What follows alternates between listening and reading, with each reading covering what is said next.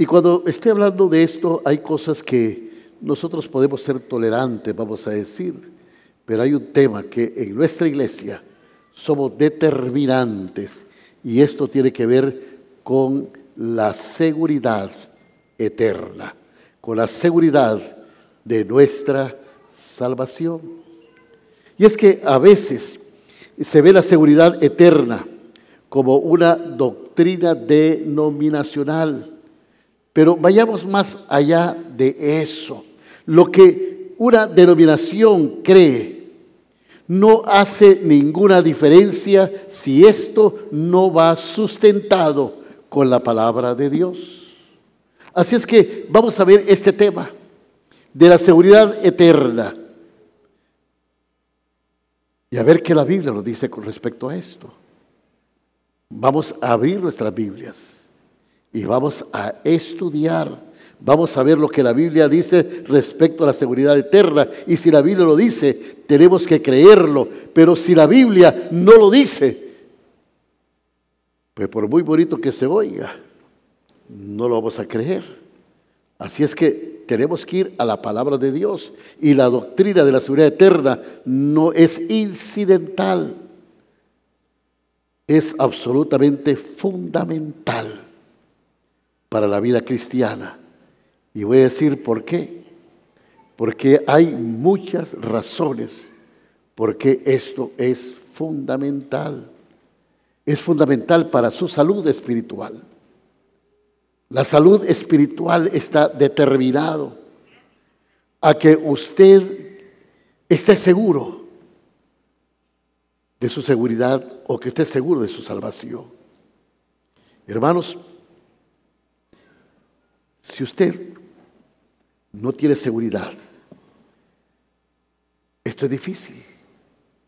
Puede imaginarse un niño que no sepa que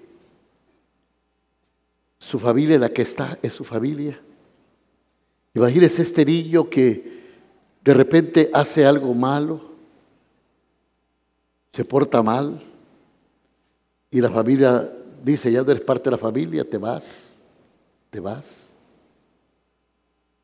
Y luego este niño se porta bien y la familia le dice, ven de nuevo, ahora eres parte de la familia.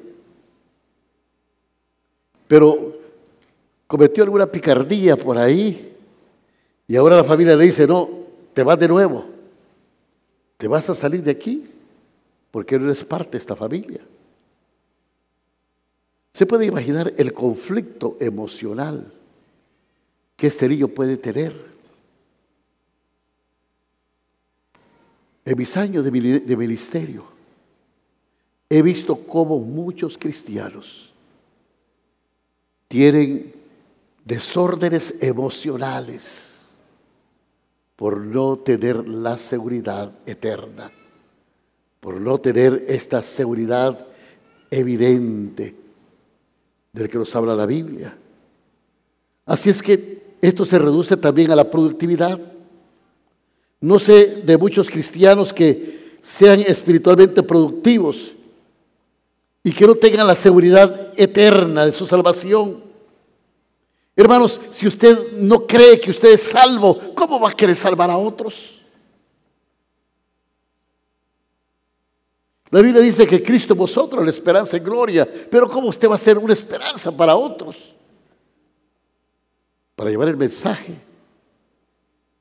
Si usted mismo lo sabe.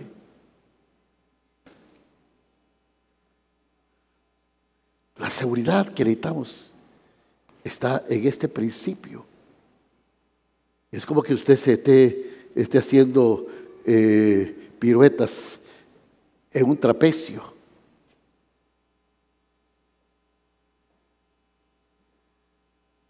Y ahí esté pues inseguro porque se puede caer. Pero ¿qué tal le ponen una malla abajo? Entonces usted se atreve a hacer las piruetas. ¿Sabe por qué? Porque hay una seguridad. Hay una seguridad. Hay algo que dice que lo va a proteger, que no va a sufrir un accidente, porque la malla lo va a recoger. Así es que cuando nosotros nos volvemos y ponemos esa protección, usted construye un edificio y hay protección para eso, usted se siente más seguro en hacerlo. La productividad se vuelve mayor. La gente hace más cosas.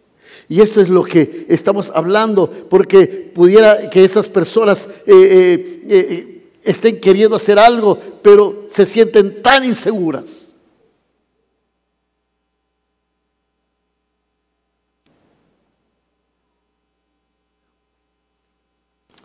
Déjenme decirles que qué lindo es, es cuando uno no se siente forzado, porque está seguro de algo. Yo me siento seguro.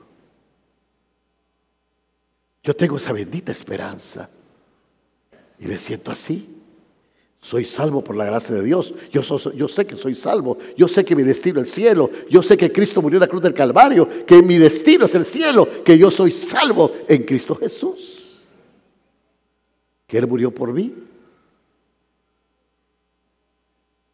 Y esto es seguridad. Pero también esto ayuda en el evangelismo. El hermano Dorian hablaba ayer que estábamos celebrando los grupos de el, aniversario de los GDC, de los grupos de desarrollo cristiano. Y qué lindo es, es ver que todo va encaminado. En evangelizar, el pastor Selvin dijo que cuando algo no funciona, no está bien, está normal, se atrofia. Una iglesia que no crece. Es una iglesia que siempre se queda atrofiada, dijo él. Y a muchos les gustaría ser salvos, pero piensan bien. Yo sencillamente no voy a poder vivir, yo soy débil. No puedo ayudar, sé lo débil que soy. Ellos simplemente tienen miedo de avanzar en la iglesia. Profesan ser cristianos y se quedan como insensatos. Están allí queriendo luchar y cuán maravilloso es decirle a esas personas que el Dios que los salva es el Dios también que le va a ayudar y que le va a mandar y que los va a vocacionar para que ellos puedan hacer la obra de Dios. Que cuando nosotros tenemos esa seguridad eterna, es una herramienta para el evangelismo, para convertir la palabra de Dios. Ahora, lo que pasa es que algunas veces nosotros tenemos pensamientos humanos para relacionarnos con Dios. Queremos de que Dios es como nosotros. Y en primer lugar, yo oigo decir a personas, es que yo no entiendo esto de la seguridad eterna.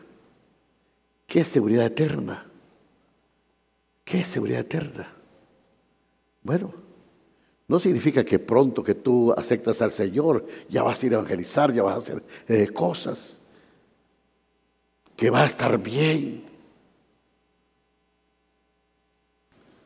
Una vez yo fui a visitar a un hermano recién convertido y mi hermano era mecánico. Todavía está aquí en la iglesia, pero no está hoy. O no sé.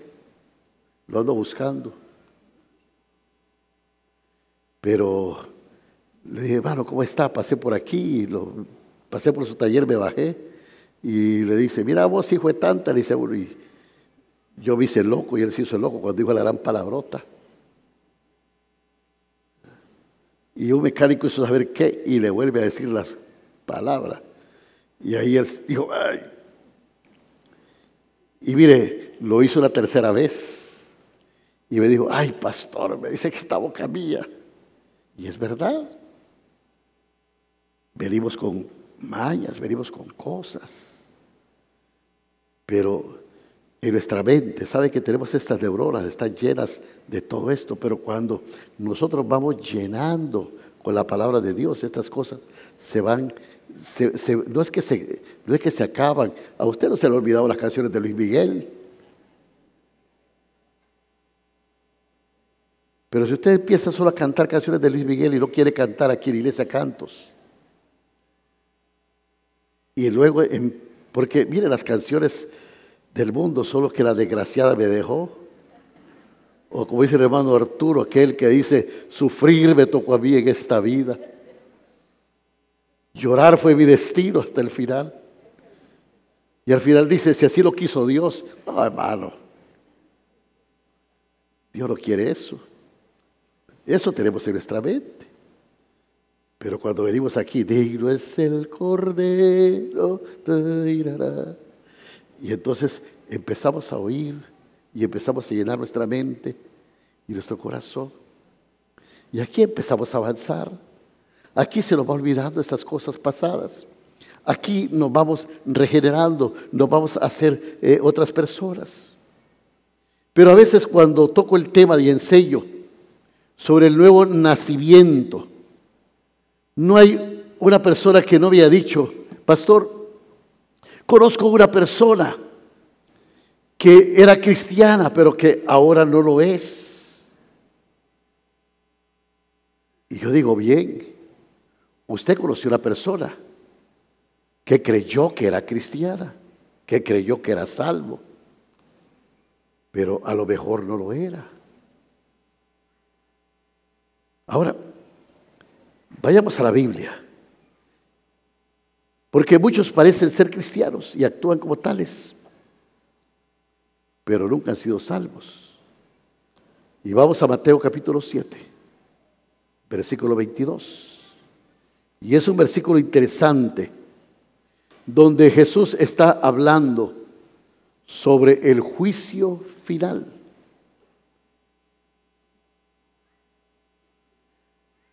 Mateo 7 dice, muchos dirán en aquel día, Señor, dirán, Señor, Señor. Bueno, esa es una declaración apropiada. Señor, Señor, porque realmente Él es el Señor. Está diciendo algo cierto. No profetizamos en tu nombre. La palabra profetizar es hablar a favor de, Dios, hablar en, en pro de Dios. O sea, prácticamente aquí se está refiriendo a predicadores. Y en tu nombre echamos fuera demonios y en tu nombre hicimos muchos milagros. Versículo 23. Y entonces les declararé. ¿Qué les va a declarar? ¿Qué dice? A ver, dígalo conmigo. Nunca os conocí. Nunca os conocí. Apartados de mí, hacedores, hacedores de maldad. Así es que dice, nunca os he conocido. Usted dice, esta persona era cristiana, pero no lo es. Pero fíjese que lo que la Biblia dice no es que ellos perdieron la salvación. El Señor dice, nunca, ¿qué dice? Os conocí. Nunca os conocí. El Señor no viene y dice, miren muchachos, es verdad. Ustedes predicaron, ustedes hicieron esto, lo otro, pero, pero, pero perdieron su salvación. No, el Señor no dice eso. El Señor dice, nunca os conocí. Ahora, vayamos a, un versículo comparativo. Y vamos a Juan capítulo 10, versículo 27. Y miren lo que la Biblia dice allí. El versículo 27 dice, mis ovejas, ¿qué dice? A ver, quiero que ustedes hablen conmigo. Mis ovejas oyen mi voz y yo las conozco y me siguen. Y yo les he dado, versículo 28, vida momentánea. ¿Vida qué? ¿Vida qué? vida eterna. Ahora, si usted no sabe lo que es vida eterna, el Señor todavía agregue, y nunca, ¿qué dice? Y nunca perecerán jamás. ¿Y usted cree que tenemos un Dios débil? No. Él dice, y nadie, y nadie las arrebatará de mi mano. Hermanos, fíjense en este paralelo. El Señor dice a unos, perdieron su salvación, no. Dice, nunca os conocí. Nunca los he conocido. Pero luego dice, mis ovejas oyen mi voz. ¿Y qué dice? Y yo las conozco, versículo 27. Mis ovejas oyen mi voz y yo las conozco, versículo 27, mis hermanos. Y yo las conozco. ¿Y qué dice? Y me sigue. Y me sigue. Así es que estamos hablando de algo que es real. Perdieron su salvación. ¿No? Nunca los conoció. Nunca los conoció. Así es que, hermanos, quiero darle algunas razones por las cuales yo creo en la seguridad eterna del creyente. Y déjeme darle unas tres este domingo. Y vamos a dejar las demás para el siguiente domingo. ¿Está bien? Número uno, porque la seguridad eterna es una promesa de Dios. Romanos capítulo 8, versículos 38 y 39 se encuentra esta promesa que yo digo que es sagrada, que Dios le ha hecho a usted. Y preste mucha atención, porque esta va a ser una de las declaraciones más absolutas, más convincentes que usted pueda leer en la Biblia. Y Pablo menciona diez grandes oponentes que están ahí. Y dice, por lo cual estoy seguro. Pablo está hablando de la seguridad eterna. Yo estoy seguro. Estoy seguro que soy hijo de Dios. Soy, estoy seguro de mi salvación. Por lo cual estoy seguro de que ni la muerte ni la vida de extremo a extremo. Ni la muerte, ni la vida. Ni ángeles, ni principados, ni potestades. Ni lo presente, ni lo porvenir. Ni lo alto, ni lo profundo. Ninguna de estas cosas. Y el apóstol Pablo dice, y por si se me ha quedado algo por fuera, algo que no está metido aquí, ni ninguna cosa creada me podrá separar. El Señor dice, al que vi viene, nadie lo arrebatará de mi mano. Y aquí el apóstol Pablo dice, que nada nos podrá separar. Yo lo reto a usted que me diga si hay algo más poderoso que Dios. ¿Habrá algo más poderoso que Dios? Si usted va con su niño, su nieto por la calle y alguien se lo quiere quitar, ¿usted se lo dejaría así quitar por sí mismo? No, pelearía hasta con los dientes, ¿no es cierto? Y el Señor dice, mire, discúlpeme, a ustedes le pueden quitar a un hijo, pero a mí nadie, nadie, nadie lo va a arrebatar de mi mano. Podemos tener esa seguridad que somos hijos de Dios. Y esto es verdad, porque tenemos esa, eh, eh, esa promesa de Dios. Pero también hay un propósito establecido por Dios. Y Filipenses capítulo 1, versículo 6. Filipenses 1, 6. Y el apóstol Pablo dice, Filipenses, no Filimón, Filipenses 1, 6.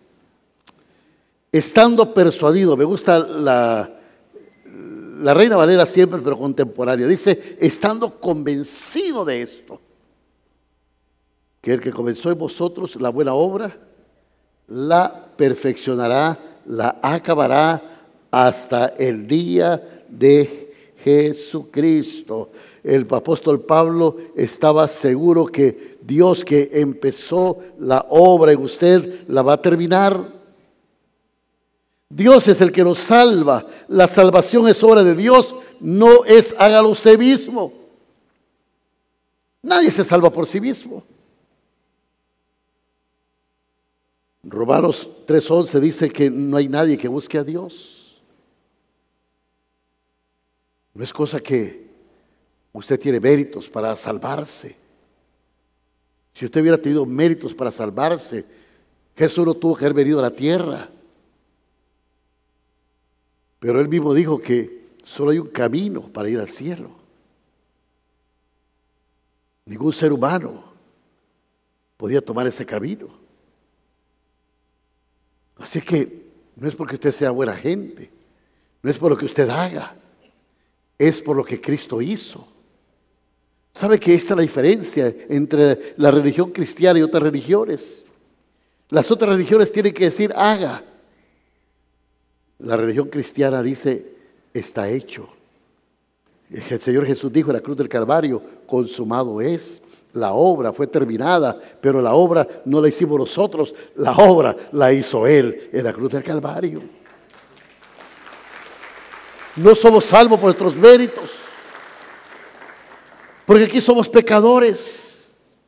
Y porque somos pecadores, nosotros necesitamos de Cristo. Por eso venimos a la iglesia. ¿Y quién no peca? Levante la mano. Somos necesitados. Y no nos podemos presentar ante Dios así. Porque Dios es un Dios santo. Los querubines guardan la santidad de Dios. Dios no puede ver la maldad, no puede ver el pecado.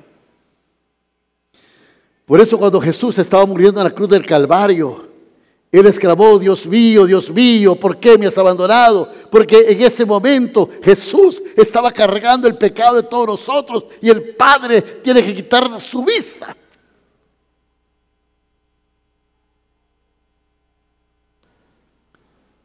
Pero hay un propósito establecido de Dios. Hay un propósito. Primera Juan dice que, y Juan dice que, que nosotros amamos porque Él los amó primero. Nos amó primero. Él no solo es quien convence, también es el que convierte. Él es el que abrió nuestro entendimiento. El Espíritu Santo abrió nuestro entendimiento. El Espíritu Santo fue el que lo persiguió.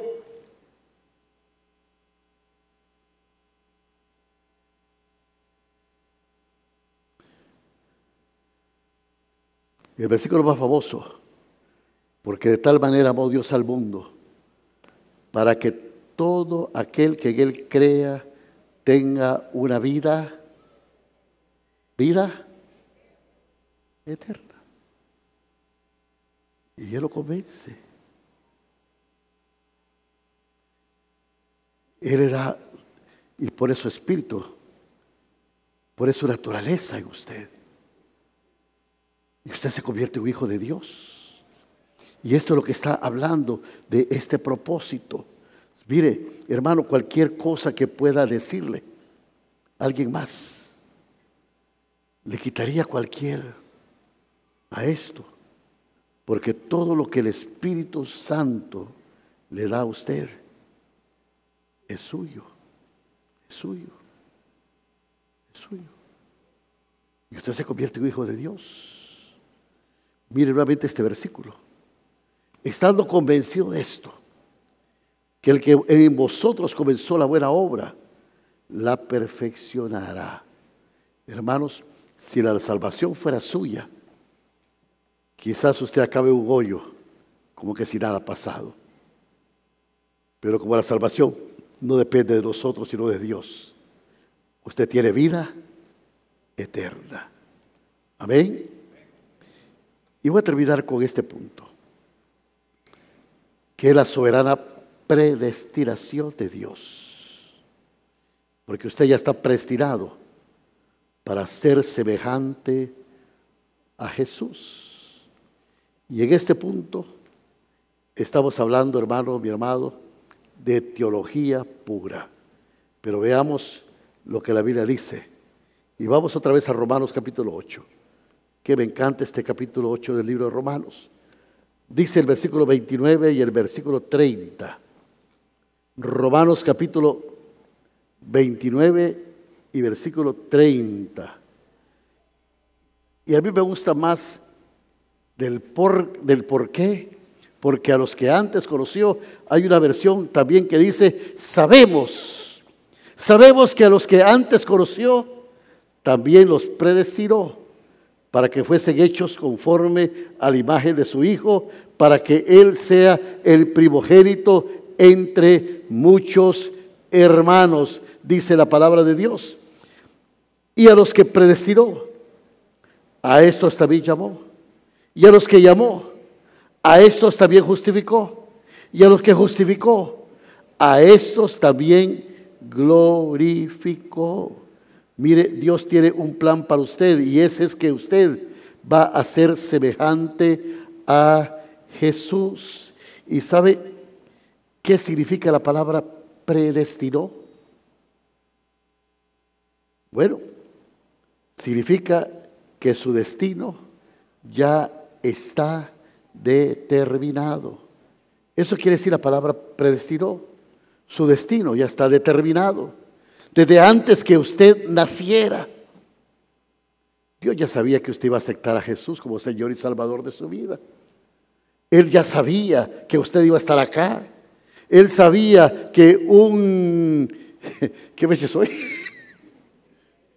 Un 16 de julio a, las 11 o 12 a la 1, a las 12 y 40 de la mañana, usted iba a estar sentado en este auditorio oyendo esta palabra. Dios sabía que usted estaba ahí en ese televisor escuchando. Usted sabía que el día 20 de julio, qué sé yo, usted estaría escuchando este mensaje por la televisión. Él ya sabe todo esto. Así es que usted está predestinado para ser semejante a Jesús.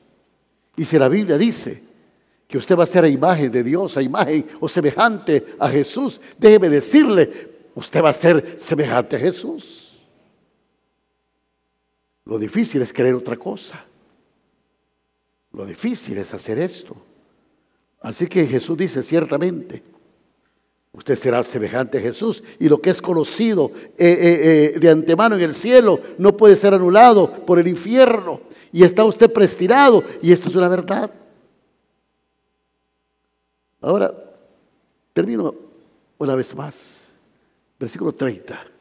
Dice aquí, y con esto termino. Y a los que antes prestiró, a estos también llamó. Y a los que llamó, a estos también justificó. Y a los que justificó, a estos también que dice. Ahora ponga atención, que no dice que va a glorificar. Dice que qué? Que glorificó. ¿Me lo dejan ahí, por favor? Corintios, 1 Corintios 15 dice que el cuerpo inmortal el, el cuerpo eh, eh, de corrupción no puede ver, eh, o sea, que, que nosotros vamos a ser transformados. Pero también cuando habla en Tesalonicenses de la venida del Señor, dice que Él que vamos a resucitar con cuerpo glorificado. Pero cuando usted lee este versículo, ¿sabe qué dice? Este versículo dice que a los que antes conoció, que a los que antes, que a los que llamó, que los prestiró, a estos también que glorificó. O sea, Dios ya lo mira como ciudadano del cielo, Dios ya lo mira en el cielo, ya Dios dice, desde el momento que ustedes son hijos míos, ya ustedes van a estar por la eternidad conmigo en el cielo. ¿Cuántos dicen amén a esto? Ya lo mira en el cielo.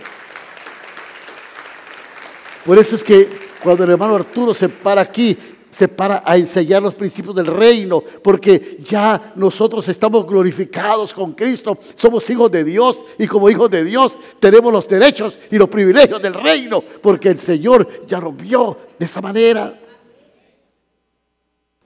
Me gusta a mí un versículo que está en Efesios capítulo 2, versículo 6. Y este versículo dice que nos hizo sentar, a ver si lo tenemos, y juntamente con Él lo resucitó y asimismo nos hizo sentar en lugares celestiales con Cristo Jesús. Mire, hermano, no dice ahí que nos va a hacer sentar en lugares celestiales. Dice que nos hizo que sentar, estamos sentados en lugares celestiales.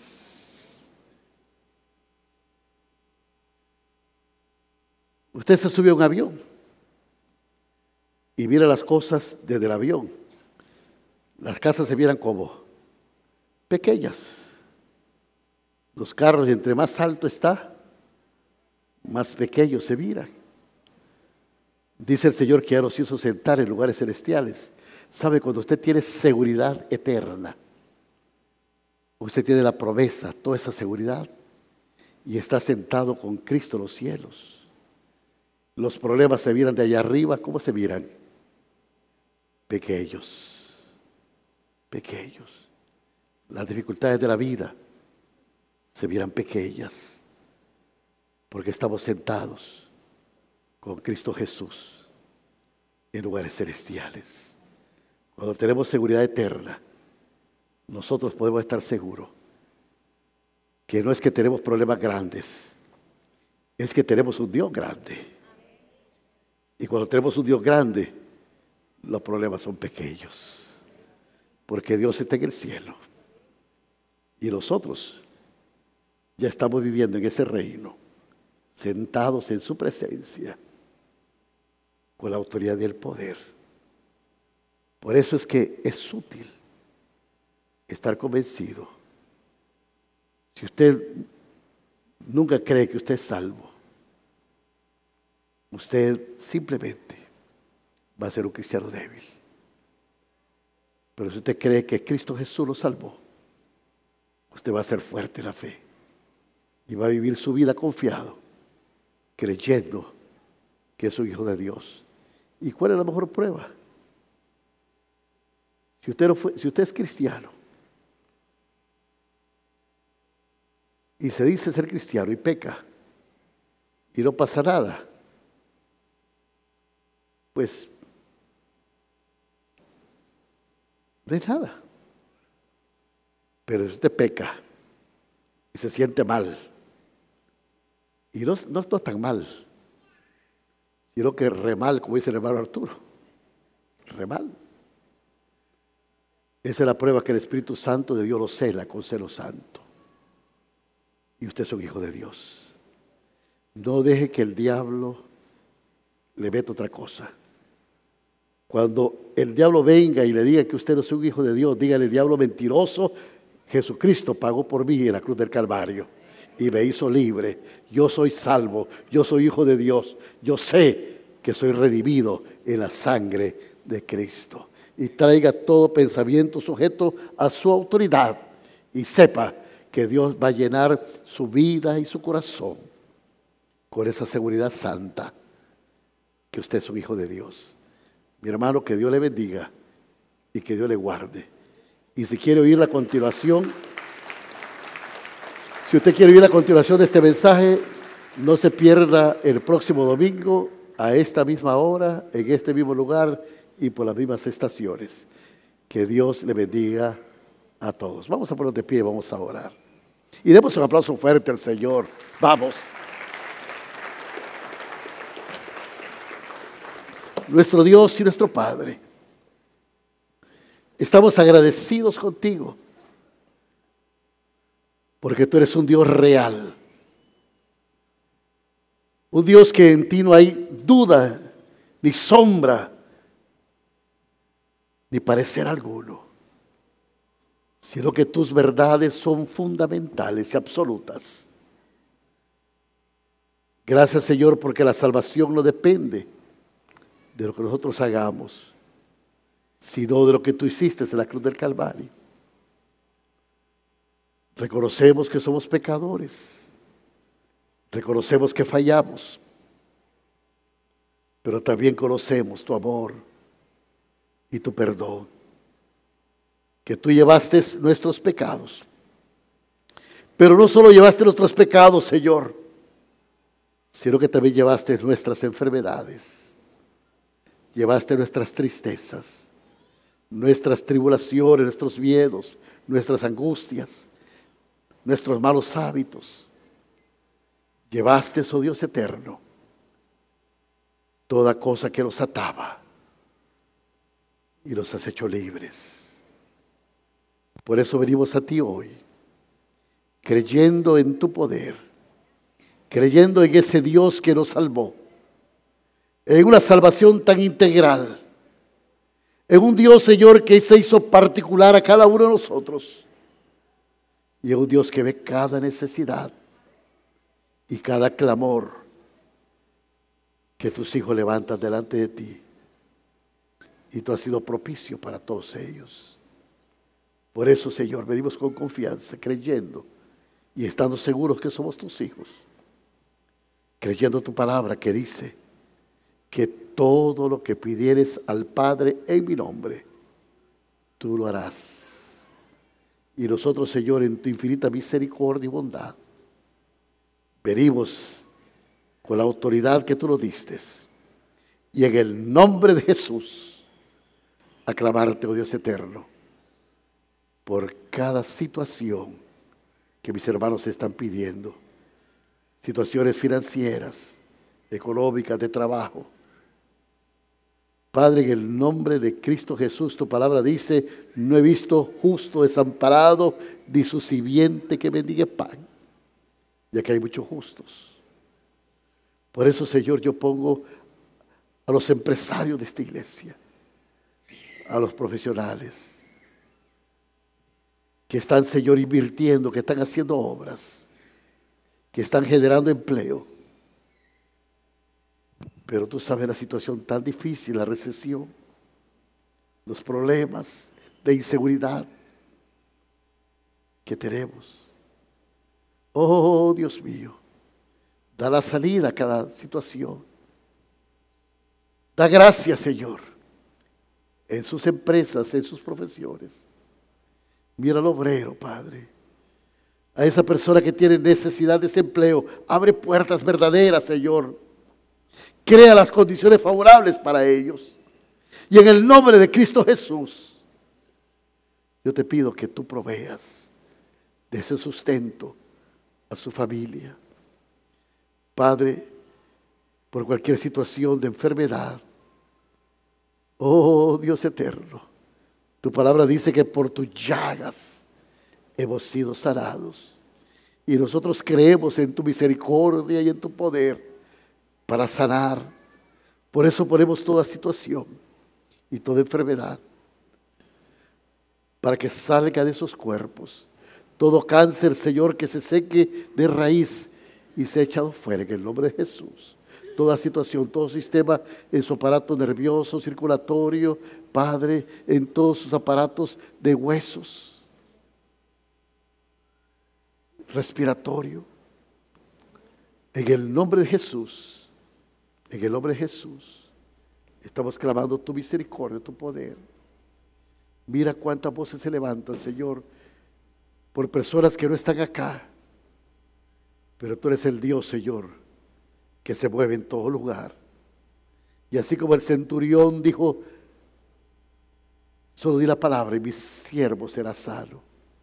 Así tú mandas tu palabra a lugares, Señor, aún distantes y clamamos sanidad por estas personas. Te damos gracias por los médicos, porque tú los usas con la ciencia, pero si hay algo que no pueden hacer, tú lo puedes hacer. Y tu misericordia es grande y poderosa. Padre, los que están cautivos, oh Dios eterno, los que están oprimidos, Padre, en el nombre de Jesús tú rompes toda cadena los que están ansiosos o con temores, preocupaciones, que están con problemas, Señor. Ya ellos no pueden, aún Señor, visitando psicólogos, pero tú les puedes ayudar. Tú puedes cambiar todo lamento en baile. Tú puedes hacer, Señor, que toda tristeza se convierta en alegría. Tú puedes hacer que cualquier intento a un Señor, intentos de quererse quitar la vida, puedan convertirse. Ahí, Señor, cuando el infierno se abre, tú puedes mostrar tu gloria bendita. Y pueden, Señor, sus ojos ser alumbrados con la luz verdadera para saber que en ti hay solución que no pueden hacer esas cosas tan cobardes que causan tanto dolor a muchos. Padre, estamos clamando tu poder y tu misericordia. Y gracias por todo lo bueno que tú eres. Bendito y alabado seas por siempre. Y en el nombre de Jesús, nuestro Señor, oramos. Amén y amén. Así como están de pie y por mientras cantamos el último canto, déjenme contarles un testimonio. La semana antepasada llegó una comisión para hacer una auditoría, una comisión del DINAF. El DINAF es la comisión, la dirección que trabaja con, con los niños en Honduras para hacer una, una inspección a Visión Rescate. Nuestro centro Visión Rescate es un centro que no cumple, es una casa que hemos adaptado. Tenemos aproximadamente unos 14 niños ahora. Hemos tenido hasta 22 niños.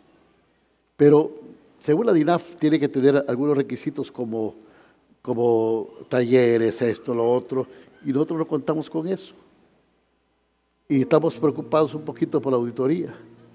Llegaron los inspectores y, francamente pasaba esto. Pero luego los inspectores se sentaron en la sala y empezaron a hablar con nuestros niños. Y mientras estos niños estaban hablando y contando la experiencia que ellos habían tenido en Visión Rescate, esta gente empezó a llorar. Se fueron de ese lugar llorando y dijeron, los centros deberían ser como Visión Rescate. De Visión Rescate, hermanos, no es una cárcel de niños. Los portones de visión rescate están abiertos, no tienen candado. Si un niño quiere salir, se va. Pero los niños están ahí porque son amados y son aceptados. Y porque saben que son una familia. Hace un mes un niño salió de visión rescate completamente restaurado. Este niño había sido abusado, había sido maltratado y ahora salió ya con trabajo, ya con para también ir a su casa y salvar a toda su familia. El programa de Visión Rescate es un programa que dignifica al ser humano.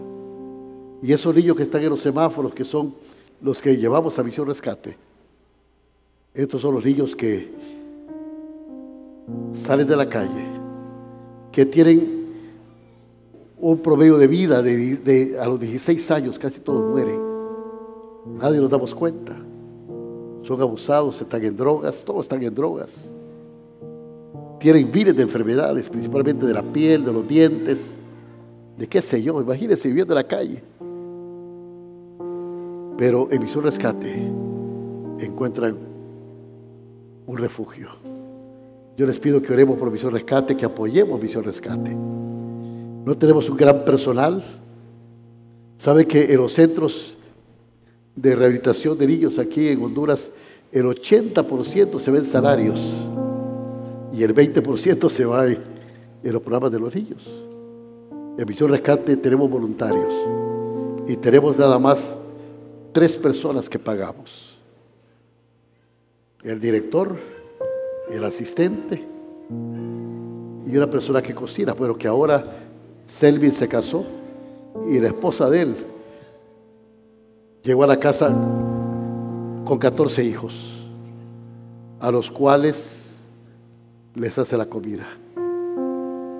Ella de profesión es dietista, ¿cómo se llaman estos? Nutricionista. Imagínense, los tiene figuriga todos. Pero ¿sabe qué, hermano? Qué lindo es saber que hay muchos voluntarios, muchas personas que van a Misión Rescate. Hay personas que van todas las noches para hacer las tareas con estos niños. Médicos que van a hacerle chequeos. Personas que van a estar ahí para ayudar, para cocinar, para hacer cosas, para dejar ofrendas o para llevar comida. Acuérdese siempre de estos niños de Misión Rescate, porque de ellos también es el reino.